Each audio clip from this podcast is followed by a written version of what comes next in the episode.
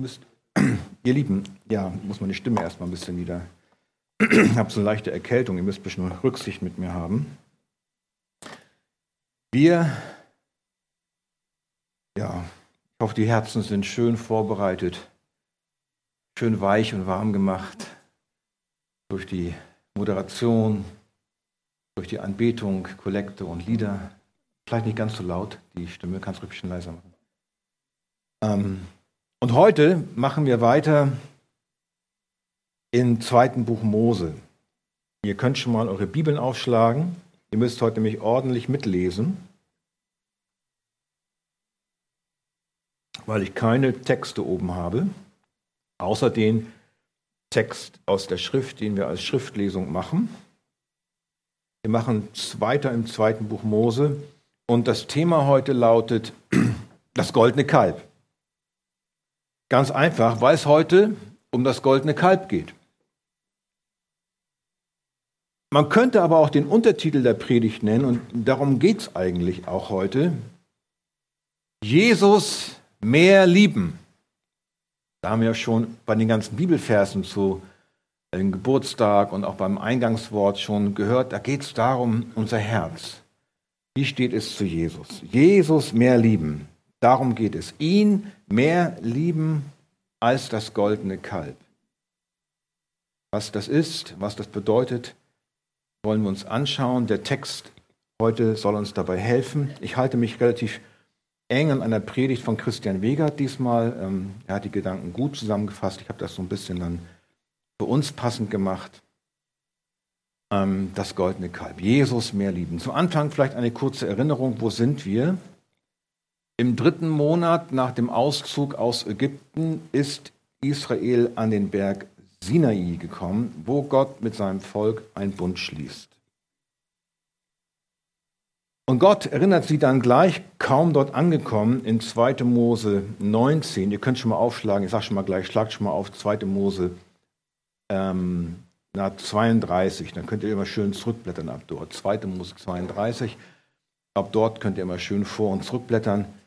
Und Gott erinnert sie gleich in 2. Mose 19, Vers 4 bis 5. Und dort sagt Gott zu seinem Volk, kaum angekommen am Berg Sinai, ihr habt gesehen, was ich an den Ägyptern getan habe und wie ich euch auf Adlersflügeln getragen und euch zu mir gebracht habe. Wenn ihr nun wirklich meiner Stimme Gehör schenken und gehorchen werdet und meinen Bund bewahrt, so sollt ihr vor allen Völkern mein besonderes Eigentum sein. Ja, Gott hatte sie auf Adlersflügeln zu sich gebracht. Was hatten sie alles erlebt? Marschierten durch das Schilfmeer, die Feinde kamen um.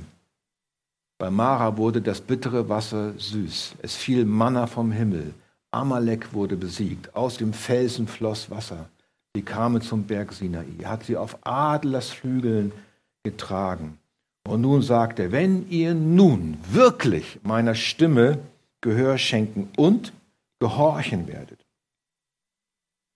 Und das Volk antwortete in 2. Mose 19, Vers 8, alles, was der Herr gesagt hat, das wollen wir tun. Und Gott sprach vom Berg und teilte dem Volk die zehn Gebote mit, mit lautem Donnern, Flammen, Schofarklang und Rauch das Volk stand von ferne und zitterte. Und Mose spricht zu dem Volk, fürchtet euch nicht, in 2. Mose 20, 23, fürchtet euch nicht. Nee, 2. Mose 20, Vers 20, Entschuldigung. Fürchtet euch nicht, denn Gott ist gekommen, um euch zu prüfen und damit die Furcht vor ihm euch vor Augen sei, damit, ihr nicht sündigt. Und dann drei Verse später, 2. Mose 20, 23. Da sagt Gott dann zu dem Volk, darum sollt ihr neben mir keine Götter aus Silber machen, auch Götter aus Gold sollt ihr euch nicht machen. Das sagt er, nachdem er die zehn Gebote ihnen schon mitgeteilt hat. Und dann kommen später die Steintafeln ja auch noch. Und dann folgen, wir haben ja alles schon durchgemacht im Gottesdienst, die ganzen Rechtsbestimmungen, das Buch des Bundes, wo die praktische Seite der zehn Gebote erklärt wird. Und dann soll Mose wieder auf den Berg Sinai gehen und kurz davor sagt das Volk erneut in 2. Mose 24,3, alle Worte, die der Herr geredet hat, wollen wir tun, schon zum zweiten Mal. Und dann in 2. Mose 24,7 nimmt Mose das Buch des Bundes, das ist diese Erklärung über die zehn Gebote, liest es nochmal vor vor den Ohren des Volkes und sie sprachen zum dritten Mal, alles, was der Herr gesagt hat, das wollen wir tun und darauf hören. Und Mose nimmt das Volk beim Wort, nimmt Blut von einem ähm, Opfertier, ein Stieropfer, und sprengt es auf das Volk und sprach, seht, das ist das Blut des Bundes, den der Herr mit euch geschlossen hat, aufgrund all dieser Worte. Der Bund war geschlossen, das Volk gehörte Gott, Mose machte sich auf zum Gipfel, blieb dort 40 Tage und Nächte, Ihm wird der Bau für die Stiftshütte erklärt, die ganzen Dienste, und er bekommt dann die Steintafeln, geschrieben mit den zehn Geboten. Und nun, nach all diesen Dingen, geschieht das, was wir gleich lesen werden, nämlich, dass sie sich ein Götzenbild anfertigen. Und dann fragt man sich natürlich, was soll das? Wieso kriegen wir jetzt diese Geschichte gleich zu lesen, die wir gleich noch lesen werden? Und deswegen möchte ich gleich an den Anfang Folgendes stellen. Das müsste immer euch äh, vor Augen halten, wenn ihr die Schrift lest, gerade im Alten Testament, diese ganzen ähm, Geschichten über das Volk Israel und ihr Ungehorsam. Da sagt nämlich Paulus etwas dazu in 1. Korinther 10, Vers 6 bis 7. Also all das, was wir gleich lesen werden, auch der ganze Marsch und die ganzen Dinge, die ich gerade erzählt habe, was das Volk Israel erlebt hat. Diese Dinge, 1. Korinther 10, Vers 6 bis 7, diese Dinge aber sind zum Vorbild für uns geschehen, damit wir nicht nach dem Bösen begierig werden, so wie jene begierig waren. Werdet auch nicht Götzendiener, so wie etliche von ihnen, wie geschrieben steht, das Volk setzte sich nieder, um zu essen und zu trinken und stand auf, um sich zu vergnügen. Und Paulus bezieht sich im ersten Korinther genau auf unsere Textstelle heute, die wir lesen werden. Also es soll uns zum Vorbild dienen, zu einer Warnung, damit wir nicht sündigen, damit wir keine Götzendiener werden. Deshalb sagt er, Paulus in 1. Korinther 10, Vers 14, kurz danach, darum, meine Geliebten, flieht vor dem Götzendienst. Es geht also unseren Text hier heute, den wir gleich lesen werden, um Götzendienst. Und das ist äh, im Alten Testament ein zentrales Thema. Es geht immer wieder um den Götzendienst des Volkes Gottes. Und da können wir uns natürlich fragen, wieso ist das für mich Bedeutung. Sind wir noch Götzendiener? Seid ihr Götzendiener? Das, das, ist, das geht mich nichts an, das, das Volk Israel damals. Aber Paulus sagt doch, das ist uns zum Vorbild geschehen. Wenn, wir uns, wenn ihr euch bekehrt habt, dann seid ihr zwar erlöst, aber ihr seid noch nicht im Himmel. Ihr seid noch hier, auf dem Weg. Wir leben immer noch in der Wüste dieser Welt, noch mehr. Du bist als Gläubiger hoffentlich im Glauben getauft, aber du bist noch ein Sünder. Du bist nicht sündlos. Das ist die gesunde Lehre. Sünder und Heiliger zugleich. Wir sündigen noch. Wir sind noch nicht verwandelt in das vollkommene Bild, wie es im Himmel dann erst sein wird. Wir haben die Sünde immer noch in unseren Herzen. Daher haben wir die Neigung und Tendenz, das Gleiche zu tun, was damals das Volk Gottes getan hat. Deswegen dürfen wir mir gleich diesen Text lesen, uns mit beschäftigen, niemals eine kopfschüttelnde Haltung einnehmen und sagen, wie können die das nur getan haben? Sind die blöd? Wie kommen die bloß da drauf? So was machen. Also ich hätte das nicht gemacht. Ich hätte gar nicht mitgemacht. Wenn das unsere Haltung wäre, zu sagen, mir wäre das nicht passiert, was ja sehr schnell geht, dann wären wir so wie der ungerechte Pharisäer, von dem Jesus erzählt und spricht, Lukas 18, 11, O Gott, ich danke dir, dass ich nicht bin wie die übrigen Menschen, Räuber, ungerechte Ehebrecher. Und auch wie dieser Zöllner da. Oh Gott, danke, dass ich nicht wie das Volk Israel bin. Ich baue mir kein goldenes Kalb. Oh, ich bin besser. Das wäre die falsche Haltung. Die richtige Haltung wäre, die wir einnehmen sollten bei diesem Text. Der Zöllner stand von ferne, Lukas 18, 13. wagte nicht einmal seine Augen zum Himmel zu erheben, sondern schlug an seine Brust und sprach, O Gott, beim Lesen dieses Textes, sei mir Sünder gnädig. Deshalb wollen wir lernen heute vom Volk Gottes, von ihren Fehlern und was, wie uns das helfen wird, wie ich schon sagte, Jesus mehr zu lieben. Deswegen stehen wir jetzt alle auf und lesen den Text ab. 2. Mose 31, Vers 12. Das ist so ein bisschen der Übergangstext zu heute und kommen dann zu Kapitel 32, 1 bis 6, welche die zentralen Themen sind. Vorher bete ich noch für das Wort. Vater, ich danke dir, dass wir jetzt dein Wort lesen dürfen. Heilige uns durch dein Wort. Amen. Und der Herr redete mit Mose und sprach, Rede du zu den Kindern Israels und sprich, haltet nur ja meine Sabbate.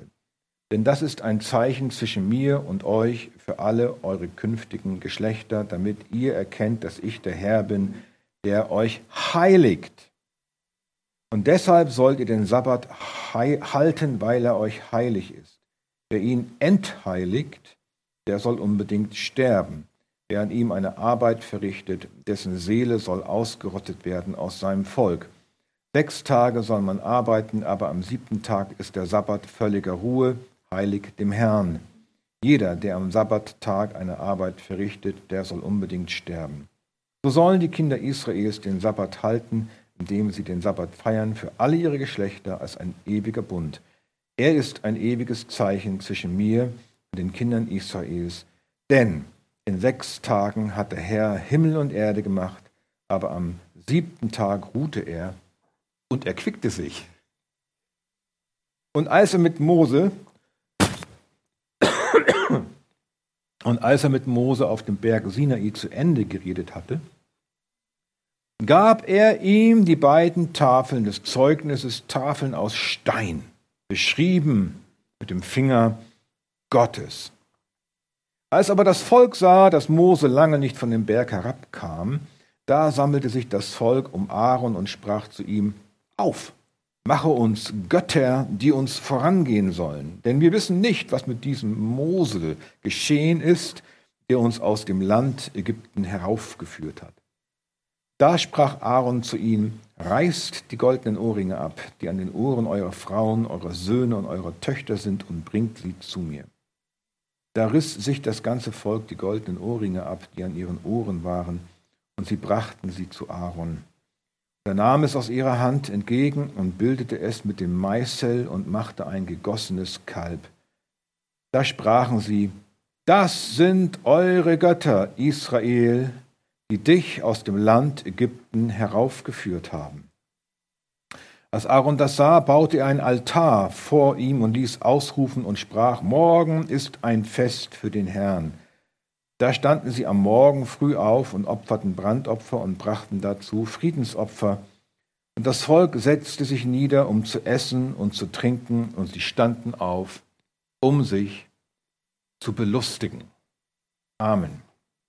Nehmt gerne Platz. Also, was lernen wir nun aus diesem Abschnitt?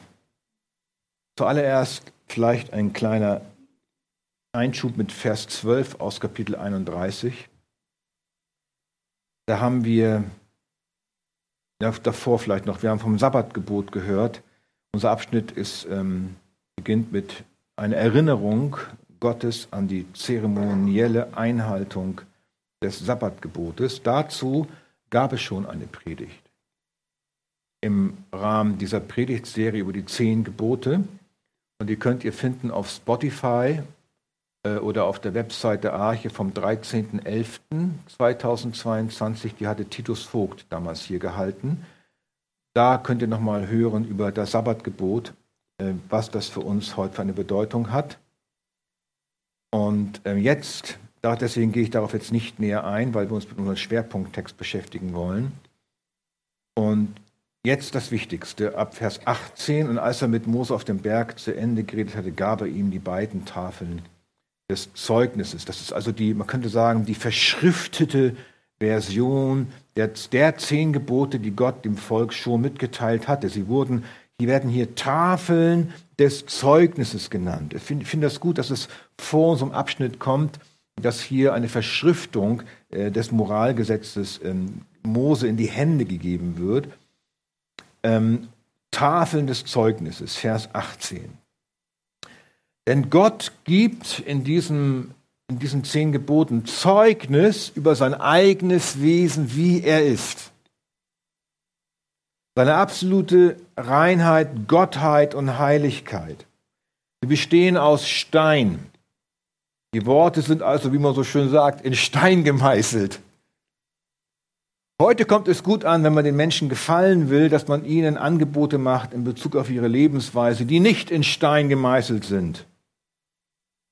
Da sagt man so schön, ja, das ist alles nicht in Stein gemeißelt. Ne? Du kannst machen, was du willst. Alles nicht so schlimm.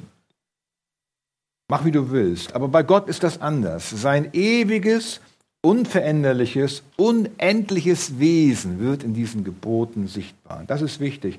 Das heißt, der Moralanspruch Gottes an uns ist ewig, unveränderbar, unendlich vollkommen, so wie er es ist. Dazu sind sie mit seinem Finger beschrieben. Der Autor dieser Tafeln ist nicht Mose. Die Gebote haben also eine göttliche Urheberschaft.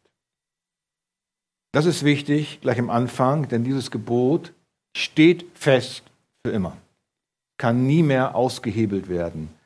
Es, ist, es sind die Worte, vor denen alle Menschen, gläubig oder nicht, rechenschaftspflichtig sind im Gericht. Umso schlimmer das, was jetzt passiert. Was lernen wir aus diesen Dingen, was das Volk Gottes macht? Zuallererst, der erste Punkt, sie waren ungehorsam. Sie waren einfach ungehorsam mit dem goldenen Kalb. Sie bauten sich ein goldenes Kalb. 1. Johannesbrief, Kapitel 3, Vers 4, gibt uns eine Definition dessen, was, was die Sünde des Ungehorsams ist. Da sagt Johannes, jeder, der die Sünde tut, der tut auch die Gesetzlosigkeit. Und die Sünde ist die Gesetzlosigkeit. Was will Johannes damit sagen? Jede Sünde, jeder Ungehorsam ist Übertretung des Gebotes Gottes. Es ist immer gegen Gott gerichtet. Sünde, Ungehorsam ist immer gegen Gott gerichtet, gegen sein Gebot, das er ihnen gerade gegeben hatte. Gottes Volk war also primär dem Wort Gottes und Gott selbst gegenüber ungehorsam. Sünde ist kein Fehler, den wir tun, sondern ein Übertreten des Gebotes Gottes. Oh, Herr Doktor, ich habe heute Morgen wieder gesündigt.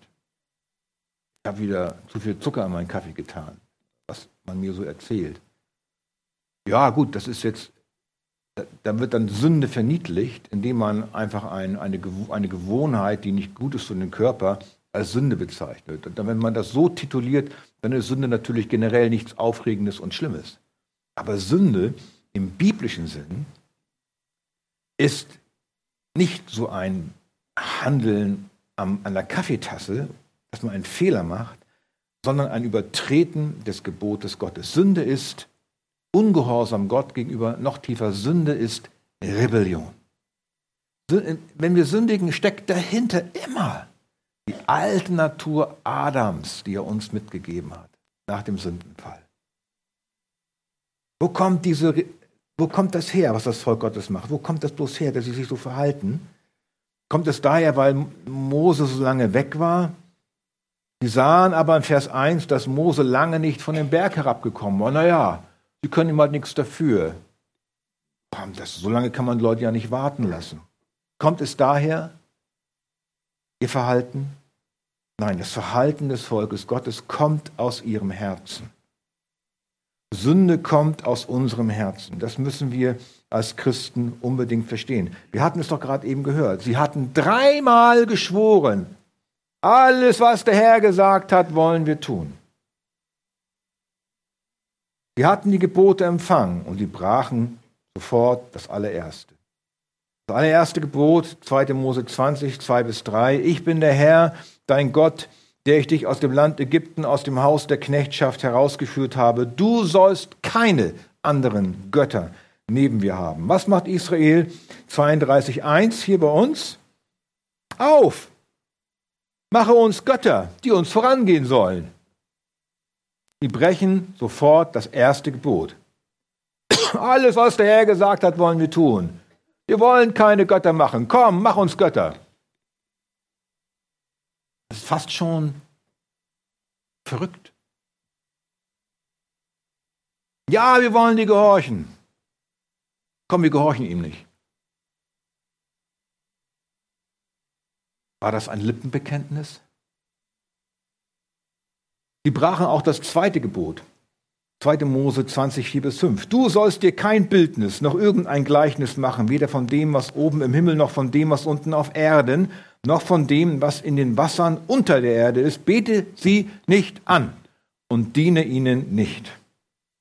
Aber hier, 2. Mose 32, Vers 4. Aaron nahm es aus ihrer Hand entgegen, bildete es mit dem Meißel und machte ein gegossenes Kalb. Da sprachen sie, das sind eure Götter, Israel, die dich aus dem Land Ägypten heraufgeführt haben. Sie brachen die ersten beiden Gebote. Alle Worte, die der Herr geredet hat, wollen wir tun. Sie schworen es, sie versprachen es. Sie verpflichteten sich, Gott allein zu dienen. Kaum war das Blut des Bundes getrocknet, drehten sie sich um und machten das genaue Gegenteil. So wie wir. Es ist ganz leicht, Gott zu sagen, dass wir etwas nie wieder tun wollen. Und dann tun wir es doch. Woher kommt das bloß? Auch als Christen. Andersherum. Es ist ganz leicht, Gott zu sagen, dass wir etwas tun wollen. Nämlich immer in den Gottesdienst kommen ich was, mir fällt irgendwie gerade nichts anderes ein. Und dann tun wir es doch nicht. Daher verspricht Gott lieber nie etwas. Sage nie mit Worten, das werde ich nie wieder tun. Das will ich immer tun. Es ist ganz leicht, sowas zu sagen.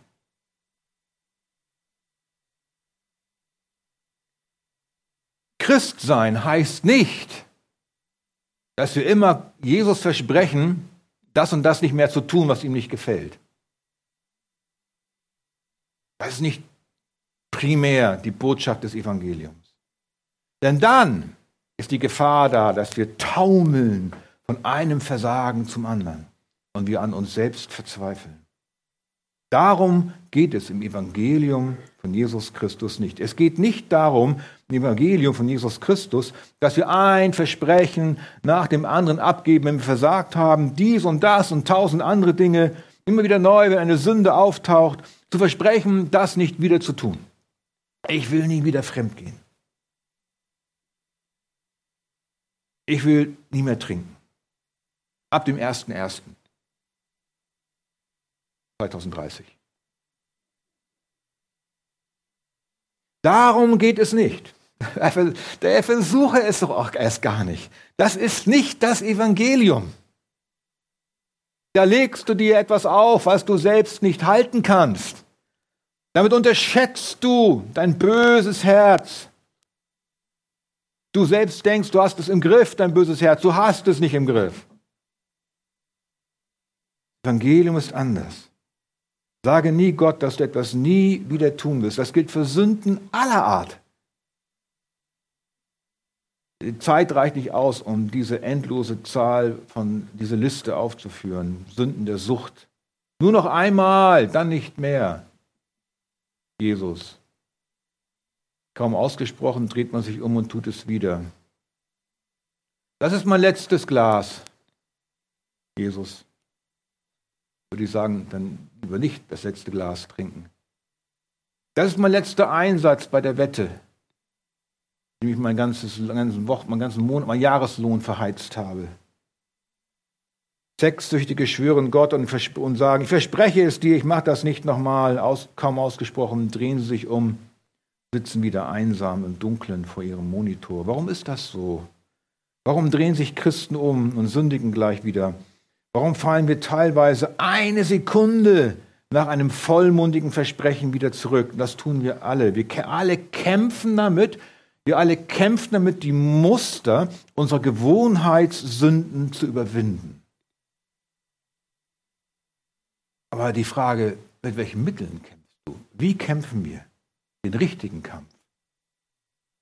Wir kommen immer wieder in dieselbe Versuchung, obwohl wir doch unser Leben Jesus gegeben, haben, das gedacht, bin jetzt bei Jesus, jetzt bin ich sicher.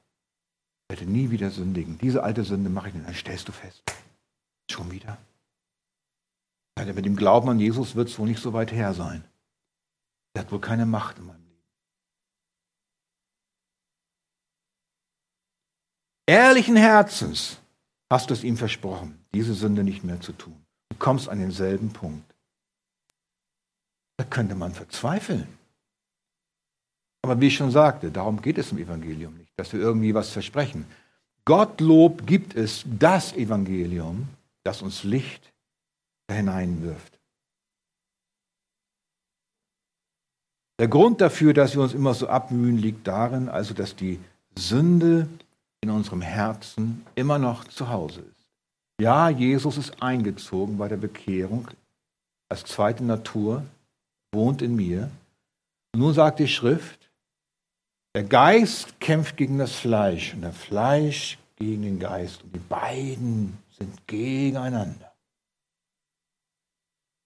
Als du Jesus noch nicht hattest, da hattest du diesen Kampf ja gar nicht. Da hat vielleicht das Gewissen geschlagen, dies und das, aber irgendwann verhärtet das Gewissen. Aber jetzt lässt es dich nicht mehr in Ruhe. Das ist ein gutes Zeichen. Wenn dich deine Sünde nicht in Ruhe lässt, ist ein gutes Zeichen, dass der Heilige Geist in dir wirkt, dass du das an Jesus abgibst. Das ist ein gutes Zeichen. Aber die Sünde ist nicht außerhalb von uns, sie ist in uns. Die Sünde liegt nicht im Kühlschrank, wo du wieder eine Heißhungerattacke befriedigst. Die Sünde liegt nicht im Weinregal. Die Sünde liegt nicht im Supermarkt. Die Sünde liegt nicht herum im Internet. Sie liegt auch nicht in deinen Körperfunktionen. Sie liegt wo? Sie liegt in deinem Herzen, in meinem Herzen. Warum haben die Israeliten das gemacht? Wieso haben sie ein Kalb überhaupt angebetet? Wie kommen sie darauf? Weil sie den Göttern Ägyptens nie ganz abgeschworen hatten. Oder zumindest, dass die Götter Ägyptens, mit denen sie ja groß geworden waren, noch einen wichtigen Platz in ihrem Herzen besetzten. Und wir kommen nicht alle als Christen auf die Welt. Die meisten von euch haben einen langen Weg hinter sich, mehr oder weniger, bis sie Christen geworden sind. Und da hat die Welt schon viele Stempel drauf gesetzt. Und da sitzen überall Götzen in den Herzen da und dort. In Ägypten gab es viele Götter, gerade Kuh- und Kalb- und Stiergötter. Hatten noch einen Platz in ihrem Herzen. Stephanus aus, bringt es vor dem Hohen Rat in Apostelgeschichte 7 auf den Punkt. Er sagt in Apostelgeschichte 7 ab Vers 39, Gott, dem unsere Väter nicht gehorsam sein wollten, sondern sie stießen ihn von sich und wandten sich mit ihren Herzen nach Ägypten indem sie zu Aaron sagten, mache uns Götter, die vor uns herziehen sollen, denn wir wissen nicht, was diesem Mose geschehen ist, der uns aus Ägypten geführt hat. Sie hatten nicht nur noch die Götter Ägyptens im Herzen und wandten sich dann mit ihren Herzen dahin, sondern dachten auch, Mose, der ist wahrscheinlich tot und Gott hat keine Macht und Kraft, uns weiterzuführen. Am Berg Sinai waren keine Götter. Am Berg Sinai war kein Internet. Im Berg Sinai war kein Wein. Am Berg Sinai waren keine Flugzeuge, die kleine Götter und Flugblätter abgeworfen hätten und sagten, macht euch ein goldenes Kalb. Da war gar nichts. Sie waren in der Wüste. Die Sünde kam nicht von außen zu ihnen. Sie kommt nicht von außen zu dir. Die Sünde kam aus ihrem Herzen, aus dem Inneren. Davon darüber sagt Jesus ja auch eine ganze Menge. Das Böse kommt aus dem Herzen des Menschen. Die Herzen waren noch in Ägypten. Der Kampf mit der Sünde findet unsichtbar im Herzen statt. Solange wir das nicht erkennen, suchen wir an der falschen Stelle. Der Kampf findet nicht bei Ärzten, Psychotherapeuten oder in Kliniken statt, auch nicht auf dem Bereich der Philosophie. Er findet im Herzen statt. Es war niemand da, der das Volk in Versuchung brachte. Sie brauchten auch niemanden, der sie in Versuchung brachte, denn sie produzierten ihren Götzendienst aus ihren Herzen heraus. Und deshalb gingen sie zu Aaron und sagten, mach uns einen Gott, mach uns Götter, Denn so waren sie es gewohnt. Ich glaube, wir tun dasselbe. Vielleicht geht es dir so wie mir. Wir konzentrieren uns im Kampf gegen die Sünde fast ausschließlich auf unser Handeln. Dass wir denken, der Kampf wird so gewonnen, dass ich einfach ja, mich am besten anketten lasse, dass ich Dinge nicht mehr tue. Ja, letztlich ist das auch nicht verkehrt, es ist nicht falsch. Wenn ein Feuer brennt, was machst du dann? Dann läufst du mit dem Wassereimer hin und pff, es ist aus. Das ist richtig so, wenn du dein Internet ausschaltest oder deinen Einkaufswagen nicht bis oben hin voll machst. Es ist gut, wenn du kein Alkohol trinkst, er dir angeboten wird. Das ist gut, wenn wir Dinge auch tun, damit wir der Versuchung nicht erliegen. Aber irgendwann müssen wir ja auch mal drüber nachdenken, wie ist denn das Feuer entstanden? Was ist die Ursache des Brandes? Wir müssen deswegen in allererster Linie auf unser Herz achten. Sprüche 4, Vers 23. Achte mehr als alles andere auf dein Herz, denn aus ihm entspringt dein Leben. Wir denken, wir könnten die Sünde überwinden, indem wir einfach aufhören, etwas zu tun. Aber so geht das nicht. Was unsere äußeren Sünden offenbaren, ist der wahre innere Zustand unseres Herzens. Da kann man sich rausreden, wie man will und vernünftigste Gründe anführen. Das ist die Diagnose. Sonst hat das Evangelium ja auch keine Bedeutung. Das Problem muss an der Wurzel gepackt werden. Radix im Lateinischen, die Wurzel, radikal. Die Sünde in uns muss sterben. Nicht nur einmal. Luther sagt, der Schweinehund kann schwimmen, immer wieder. Weil wir noch leben in diesem alten Leib der Sünde. Sonst fallen wir in unsere alten Muster zurück. Und das, obwohl wir Gott versprochen haben, es nie wieder zu tun. Wir können es nicht aus uns selbst, Götzen unseren Herzen zu beseitigen. Wir brauchen Jesus, wir brauchen seine Liebe, seine Geduld, seine Vergebung, die uns hilft, weiterzugehen, auch wenn wir sündigen. Unsere götzendienerischen Neigungen müssen verwandelt werden in etwas anderes, nämlich in echte Zuneigung zu dem dreieinigen Gott. Ein Verwandlungsprozess. Damit wisst ihr schon gleich, es dauert.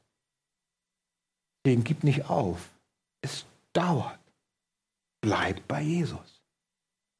Ein Austauschprozess. Wir nennen das Heiligung. Jesus ähnlicher werden. Wir, wir brauchen als Geschöpfe Gottes, die nach seinem Bild geschaffen sind, ein besonderer Punkt, wir brauchen etwas, was wir anbeten. Wir kommen nicht drum rum. Es ist in uns reingelegt. Du bist ein Anbeter. Du bist du geschaffen worden. Aber die Frage ist, wen betest du an? Gott sucht keine Götzenanbeter. Was sucht er für Anbeter? Die ihn im Geist und in der Wahrheit anbeten. Und damit ist die Zielrichtung klar.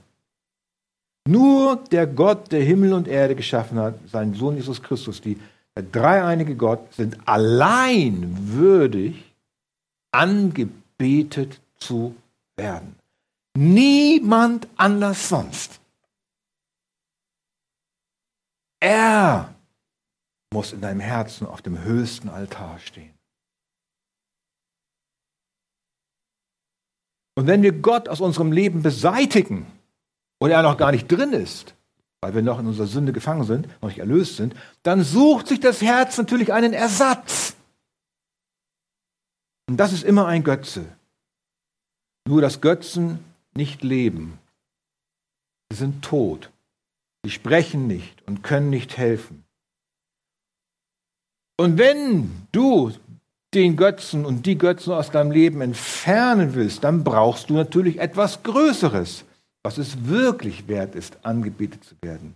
Deswegen die Frage, wen, was betest du an? Was ist das Wertvollste in deinem Leben, von dem du sagst, dafür tue ich alles. Das ist der Sinn meines Lebens. Das ist das Wertvollste, was ich habe höre ich ganz oft, meine Kinder sind das Wertvollste, was ich habe. Du kannst deine Kinder vergötzen, wenn du das sagst. Du machst deine Kinder zu einem Gottersatz für dich. Armen Kinder. Ohne meine Kinder ist mein Leben sinnlos. Dein Mann, dein Mann vielleicht, den du anbietest, deine Frau. Ist es deine Gesundheit? Urlaub. Wenn nicht in Urlaub fahren kannst, ist dein Leben, dann war es das. Es ist deine Schönheit, dein Ansehen. Was betest du an? Deine Karriere, der du alles opferst.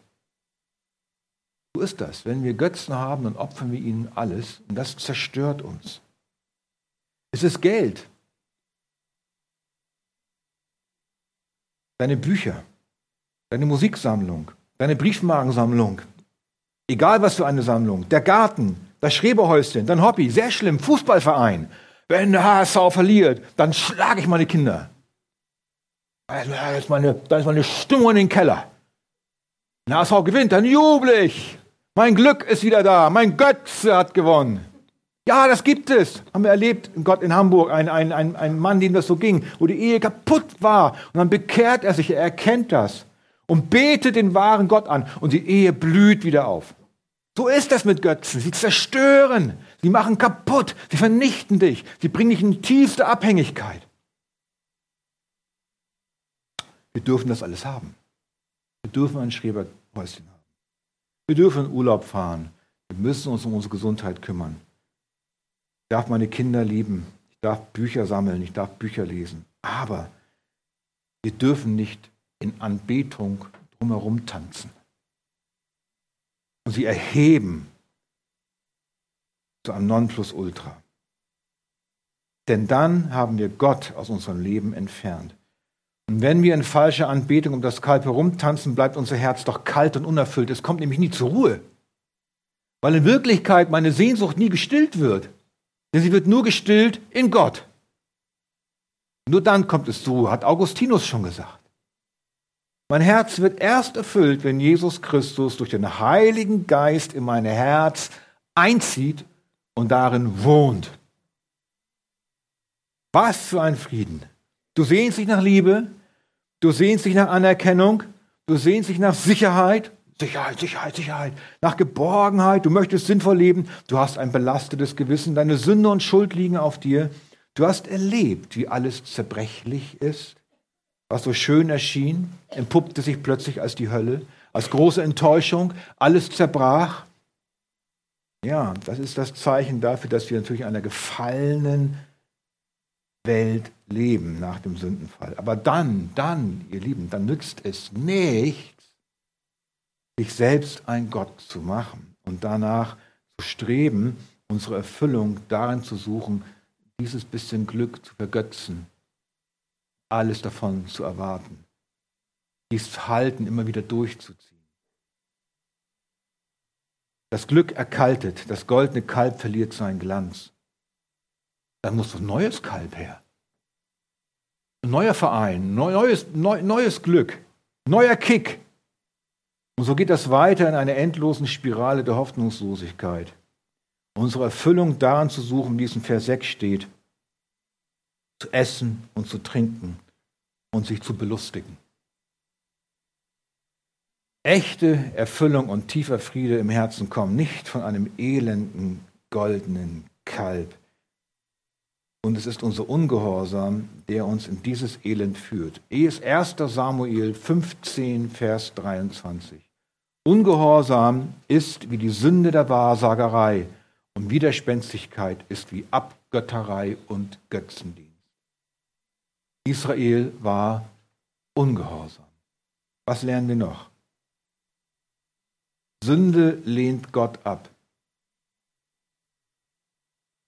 In Lukas 19, 14 wird, äh, redet Jesus von einem reichen Edelmann, der aus dem Land geht, um die Königswürde sich zu besorgen. Dann heißt es hier in Lukas 19, 14, seine Bürger aber hassten ihn, den Edelmann, und schickten ihm eine Gesandtschaft nach und ließen sagen, wir wollen nicht, dass dieser über uns herrsche. Sünde ist Ablehnung der Gebote und Ablehnung des Gebers der Gebote. Wenn wir sündigen, bringen wir zum Ausdruck, ich will keinen Gott in meinem Leben. Ich will niemanden haben, der es wagt, mir zu sagen, was richtig und falsch ist, wie ich leben soll. Wir wollen auch keinen unsichtbaren Gott, den man nicht sehen kann, der uns am Fuß des Berges in dieser Wüste 40 Tage und Nächte warten lässt auf nächste Anweisung. Wir wollen das nicht. Ein berühmter Theologe, R.C. Sproul, hat mal gesagt, die Kuh gab kein Gesetz und verlangte keinen Gehorsam. Die Kuh gab kein Gesetz und verlangte keinen Gehorsam. Sie hatte keinen Zorn, keine Gerechtigkeit, keine Heiligkeit, die es zu fürchten galt. Sie war taub, stumm und ohnmächtig, aber wenigstens konnte sie sich nicht in ihren Spaß einmischen und sie zum Gericht rufen. Sehr klug erkannt. Ja, sie wollen aber so einen Gott, den sie aus ihren eigenen goldenen Ohrringen bauen können. Wir machen uns Götter, die nicht in unser Leben reinreden. Ich glaube an die Natur. Die Sonne, die Natur ist mein Gott. Das ist diese übliche Vertauschung von Wahrheit und Lüge. Da sagt Paulus im Römerbrief auch schon etwas, dass sie die Wahrheit austauschen gegen Lüge, das, gegen Lüge, das Geschöpf anbeten und nicht den Schöpfer. Dass deswegen der Zorn Gottes über sie ist. Wir wollen Götter, die nicht in unser Leben reinreden. Die Sonne und die Natur sagt dir nicht, wie du leben sollst bist der Natur gegenüber nicht rechenschaftspflichtig. So ist ein Gefühl letztlich. Machst die Sonne und die Natur zu deinem Gott. Gott ist für mich die Natur. Das, damit, damit machst du, damit vertauschst du die Wahrheit mit der Lüge. Ganze Religionen bauen auf so einer Theologie auf, zu sagen, Gott, Gott muss dir nicht sagen, wie du leben sollst. Die liberale Theologie der evangelischen Kirche dieser Welt hat sich einen Gott geschnitzt, der nichts mehr zu sagen hat. Er ist deformiert worden zu einem Kuschelgott, der bei Sünde immer nur ein Auge zudrückt. Es ist ein Gott, der sich nicht in unser Leben einmischt, in deine Träume, Wünsche und Begierden, nicht in dein Verlangen. Und, den, und diesen, so ein Gott dient man gerne. Um den tanzt man herum. Und wir merken aber nicht, dass dieser künstliche Gott stumm, ohnmächtig, taub und tot ist, dass er nicht helfen kann. Er hat uns nicht geholfen. Er wird uns auch morgen nicht mehr helfen. Er wird uns ganz bestimmt nicht helfen, wenn der Tod in das Gericht kommt. Sünde lehnt Gott ab. Was lernen wir noch? Dritter Punkt. Israel verschmäht die Segnungen Gottes. Israel verschmäht die Segnungen Gottes. Gott will uns segnen. Er will seine Kinder segnen. Er will ihnen Gutes tun. Nicht nur mit den Dingen, die wir zum Leben brauchen. Vor allem mit allem himmlischen Segen. Mit allem geistlichen Segen. Mit Friede, Freude, Sanftmut, Geduld, Zufriedenheit, sanft, ja, all diese, die Frucht des Geistes im Galaterbrief. Die Liebe wächst. In Israel genauso. Sie hätten sich an den Früchten ihrer Bundesbeziehung zu Gott doch erfreuen können. Die stimmten ja zu. Sie sagten, wir wollen dir folgen. Wir wollen tun, was du sagst. Und dann lesen wir im Anschluss an diesen Bundesschluss in 2. Mose 24, ihr habt die Bibeln ja aufgeschlagen, ihr könnt kurz zurückblättern in 2. Mose 24, in Vers 11, da feierten sie diesen Bundesbeschluss. Beschluss. Ganze Volk war dabei. Sie hatten gesagt, wir wollen alles das tun. Und sie wurden besprengt. Und dann, dann steht in 2. Mose 24, 11, und sie schauten Gott und aßen und tranken. Was für ein Fest! Ein Moment totaler Erfüllung. Sie aßen und tranken. Diese, sie, sie, diesen, diesen Segen der Nähe Gottes, den tauschten sie jetzt ein, indem sie sich ein Kalb machten. Und ein zweites Mal im zweiten Buch Mose, in Kapitel 32, Vers 6, unser Text, da essen und trinken sie auch. Das Volk setzte sich nieder, um zu essen und zu trinken, und sie standen auf, um sich zu belustigen. Merkt ihr, eine komplett andere Atmosphäre. Dort beim Bundesschluss Heiligkeit. Sie schauten Gott. Ja, wie ist das denn möglich? Geht doch gar nicht einfach so, Gott zu schauen. Die aßen und tranken, hatten also völlige Gemeinschaft. Gänsehautatmosphäre. Ein Ewigkeitsmoment. Und dann unser Text. Sie tanzen um ein goldenes Kalb und essen und trinken und belustigen sich.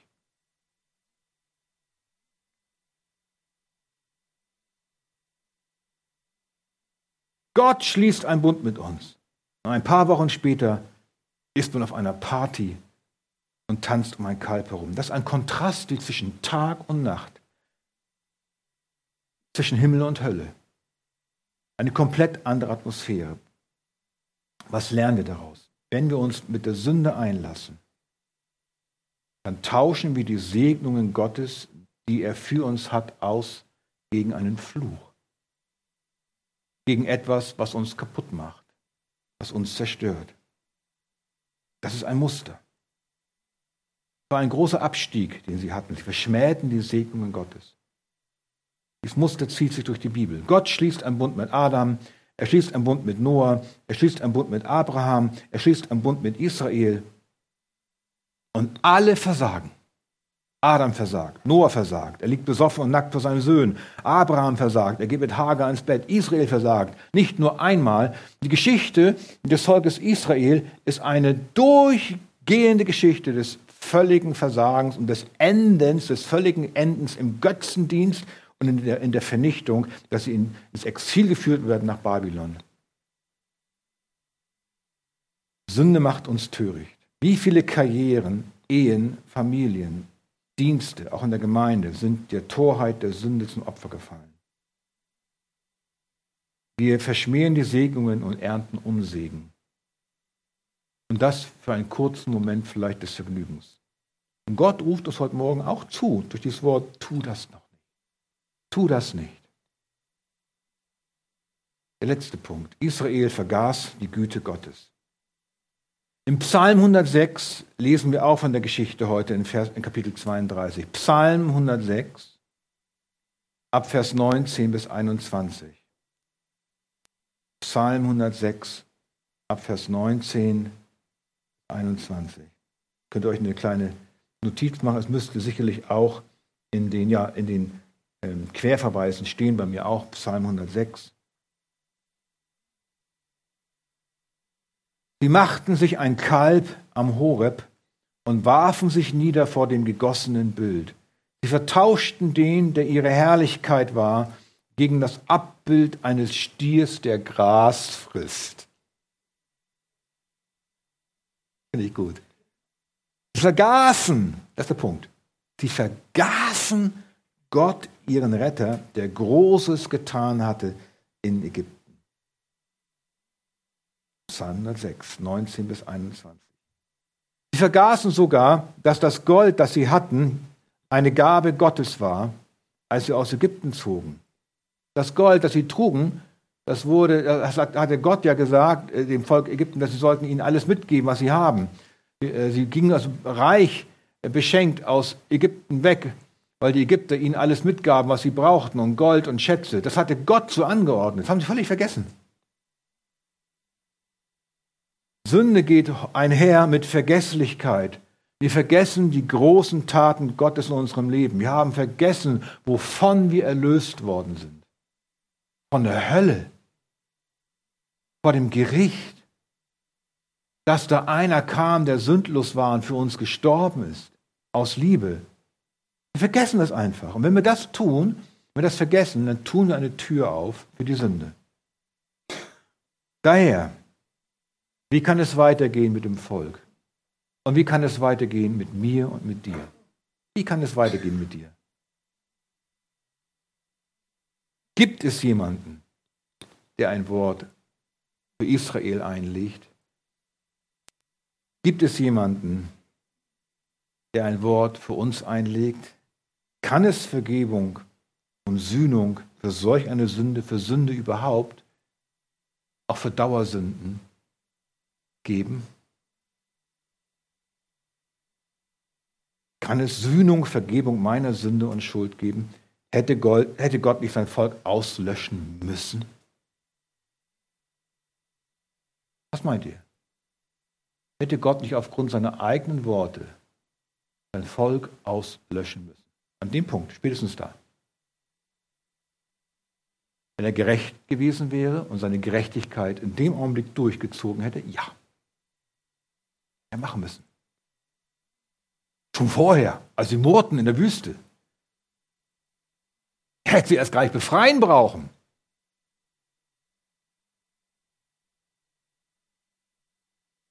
Er hätte es tun können. Und wenn er es getan hätte, wäre es gerecht gewesen. Aber er hat es nicht getan. Warum? Er liebt sein Volk. Er liebt euch. Er ist nicht nur gerecht, völlig gerecht. Er ist auch völlig Liebe. Und das ist eigentlich, ja, menschlichen Gedanken unvereinbar. Kriegst du nicht zusammen. Völlige Gerechtigkeit, völlige Liebe.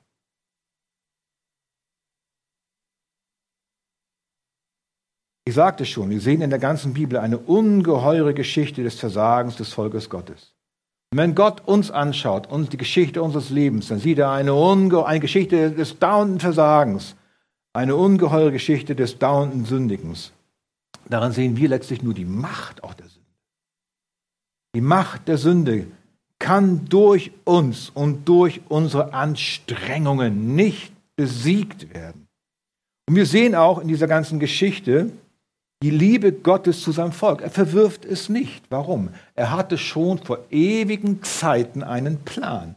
Sein Plan war immer schon vor Grundlegung der Welt folgender. Es kommt der, es wird der geschickt, der gesandt an einem bestimmten Ort zu einem bestimmten Zeitpunkt, wenn die Zeit erfüllt ist. Der Sohn Gottes, Jesus Christus, sündloses Lamm der versprochene Retter und Erlöser. Ja, Gott muss gerecht bleiben, sonst ist er nicht Gott. Sonst hört das Universum auf zu existieren. Daher hat der Vater seinen Sohn an unserer Stelle sterben lassen, damit unsere Sünde und Schuld ein für allemal völlig bezahlt wird. Ja, Jesus musste sterben an unserer Stelle, damit der Preis für die Sünde bezahlt wird. Das tat er freiwillig, aus unendlicher Liebe. Eine Liebe, die sich für den, den er liebt, in den Tod gibt. Das ist der Beweis auch für echte Liebe, für den, der es nicht verdient hat. Der die Hölle verdient hat, dann sage ich, ich gehe für dich in die Hölle. macht doch eigentlich sonst kein Mensch. Macht keiner. Und indem er starb, Jesus, und den ganzen gerechten Zorn über die Sünde der Menschen auf sich nahm, indem er den Preis für die Sünde zahlte, wurde der Gerechtigkeit Gottes in vollem Umfang für die Vergangenheit, Gegenwart und Zukunft, bis Jesus wiederkommen wird, Genüge getan. Das ist wunderbar. Daran sollen wir uns erinnern, immer wieder, was Gott getan hat. Und nun wird das Geheimnis der Gnade gelüftet. Wie kämpfe ich gegen meine Sünde an? Wie kann ich weiterleben, obwohl ich immer wieder hinfalle und in meine Gewohnheitssünden falle? Ich verspreche es so oft im Gebet. Ich lasse so oft für mich beten. Ich bekenne so oft meine Sünden. Ich lasse mir so oft die Hände, aber ich, die Liste meines Versagens wird immer länger. Das ist ein gutes Zeichen, weil der Heilige Geist durch sein Wort natürlich immer mehr aus Sünde offenbart. Und das hat eine Funktion. Es treibt uns nämlich zu Jesus. Es führt uns zu Jesus, es zieht dich zu Jesus. Die Antwort ist, höre auf, Versprechen abzugeben. Wir sind erlöst, ein für alle Mal angenommen. Du bist gerechtfertigt vor Gott durch den Glauben an Jesus, aber du befindest dich im Prozess der Heiligung. Gott zeigt uns immer mehr Sünde in unserem Herzen, damit wir immer mehr Buße tun können und immer mehr zu Jesus kommen. Wir sollen uns daran erinnern, was Jesus getan hat. Wir sollen Jesus mehr lieben. Das ist der Punkt. Jesus mehr lieben. Trotzdem, tu immer wieder Buße. Geh in die Gemeinde, höre die Predigt, habe Gemeinschaft. Und dann, durch, dadurch, wird im Lauf der Zeit etwas geschehen, nämlich dass die Gnade dich verändert. Du wirst nach und nach, Schritt für Schritt verändert. Ja, dann irgendwann kommt der Punkt, wenn die Posaune erschallt, werden wir alle verwandelt plötzlich in einem Augenblick. Das ist dann, wenn wir sterben, heimgehen oder wenn Jesus wiederkommt. Aber jetzt hier, der, auf der Pilgerfahrt, geht es nur Schritt für Schritt voran. Und diese Veränderung ist so, dass du, dass in deinem Herzen etwas wächst nämlich das Bedürfnis, als Frucht, nicht aus deinem Willen heraus, sondern als eine neue Pflanze des Geistes, dass du immer weniger sündigen willst, weil du Jesus immer mehr liebst. Es ist der Heilige Geist, der diese Frucht in dir wachsen lässt. Gott selbst sorgt dafür, dass du nicht mehr sündigen willst. Gott selbst sorgt dafür, dass du seinen Sohn immer mehr lieben willst, wenn du dich daran erinnerst, was er für dich getan hat. Und je mehr du ihn kennst, je mehr du ihn liebst, umso mehr nimmt das alte Wesen ab. Wer Jesus liebt, hält seine Gebote gerne, nicht als Versprechen, sondern aus Liebe heraus. Wir sollen Gott nichts versprechen, wir sollen ihn lieben. Und wenn wir versagen, dann kommt Jesus nicht und gibt uns einen Tritt und legt uns eine Bußübung auf, sondern er vergibt dir. Er richtet dich auf und sagt, du bist mein Kind. Ich habe mein Leben für dich gegeben. Bleib immer bei mir und bleib auch bei mir. Wachse in meiner Nähe. Und er gibt dir den Mut, auch unsere, deiner Sünde im Herzen ins Gesicht zu sehen. In uns selbst ist keine Hoffnung, keine Kraft. Aber Jesus in dir, er ist deine Hoffnung. Er ist deine Kraft. Er hilft dir immer wieder auf. Er gibt Kraft weiterzugehen. Und deswegen sagt Paulus eben mal, darum, darum, darum, meine Geliebten, flieht den Götzendienst. Du fliehst nicht einfach weg von, von den Götzen. Du fliehst hin zu Jesus. Du fliehst weg vom Kalb hin zum Lamm. Du fließt weg von den Dingen, Dingen und Göttern dieser Welt zum lebendigen Jesus. Zu dem Lamm Gottes, das geschlachtet wurde, das mächtiger ist als alles auf der Welt. Das Lamm ist mächtiger als alles auf der Welt. Offenbarung 7, Vers 10. Das Heil ist bei unserem Gott, der auf dem Thron sitzt und bei dem Lamm. Das ist Jesus. Gegen alle Bosheit und Sündenmacht hat das Lamm doch schon am Kreuz gesiegt und wird im Endgericht den Teufel, den Tod und alle, die ihm angehören, in den ewigen Tod werfen. Und Offenbarung 17, 14. Diese werden mit dem Lamm Krieg führen und das Lamm wird sie besiegen, die Finsternismächte. Denn es ist der Herr der Herren und der König der Könige. Und nun, und mit ihm sind die Berufenen, Auserwählten und Gläubigen. alle, die an Jesus glauben, alle, die ihr Kinder Gottes geworden seid, die sind mit dabei. Du musst dich nicht fürchten, dass deine Sünde dich von Gott trennt. Und er gibt dir die Kraft, ihn immer mehr zu lieben. Ja, das Kalb erfüllt nicht dein Herz, kann keine Schuld wegnehmen. Das Kalb kann gar nichts. Doch es kann was. Es vernichtet und zerstört.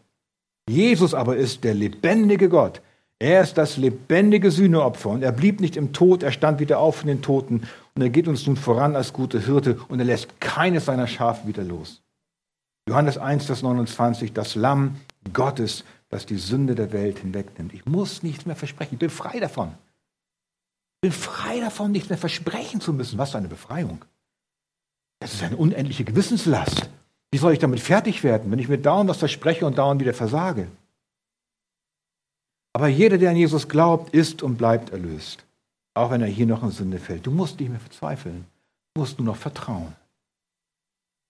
Dass Jesus für dich kämpft, dich ihm ähnlicher macht, dich bis zum Ziel bringt. Daher glaube nur an Jesus, folge ihm ernsthaft nach. So wird die Frucht des Geistes wachsen und die Werke des Fleisches und der Sünde werden Tag für Tag in diesem Prozess durch Gottes Gnade abnehmen und täglich, täglich sterben. Nein, noch anders. Gottes Wesen wird in dir täglich, täglich zunehmen. Ja, du musst abnehmen, er muss zunehmen. So auf diese Weise findet deine Verwandlung statt. Das und das, ihr Lieben, das ist Evangelium. Das ist gute Nachricht. Das Evangelium ist die Antwort. Amen.